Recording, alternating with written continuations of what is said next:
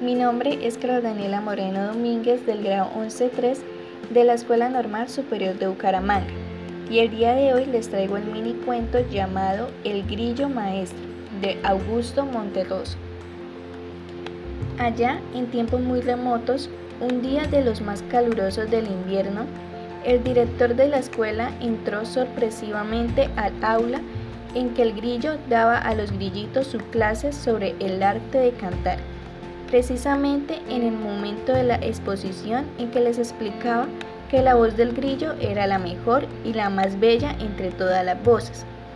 pues se producía mediante el adecuado frotamiento de las alas contra los costados, en tanto que los pájaros cantaban tan mal porque se empeñaban en hacerlo con la garganta, evidentemente el órgano del cuerpo humano menos indicado para emitir sonidos dulces y armoniosos. Al escuchar aquello, el director, que era un grillo muy viejo y muy sabio, asintió varias veces con la cabeza y se retiró, satisfecho de que en la escuela todo siguiera como en sus tiempos. Fin.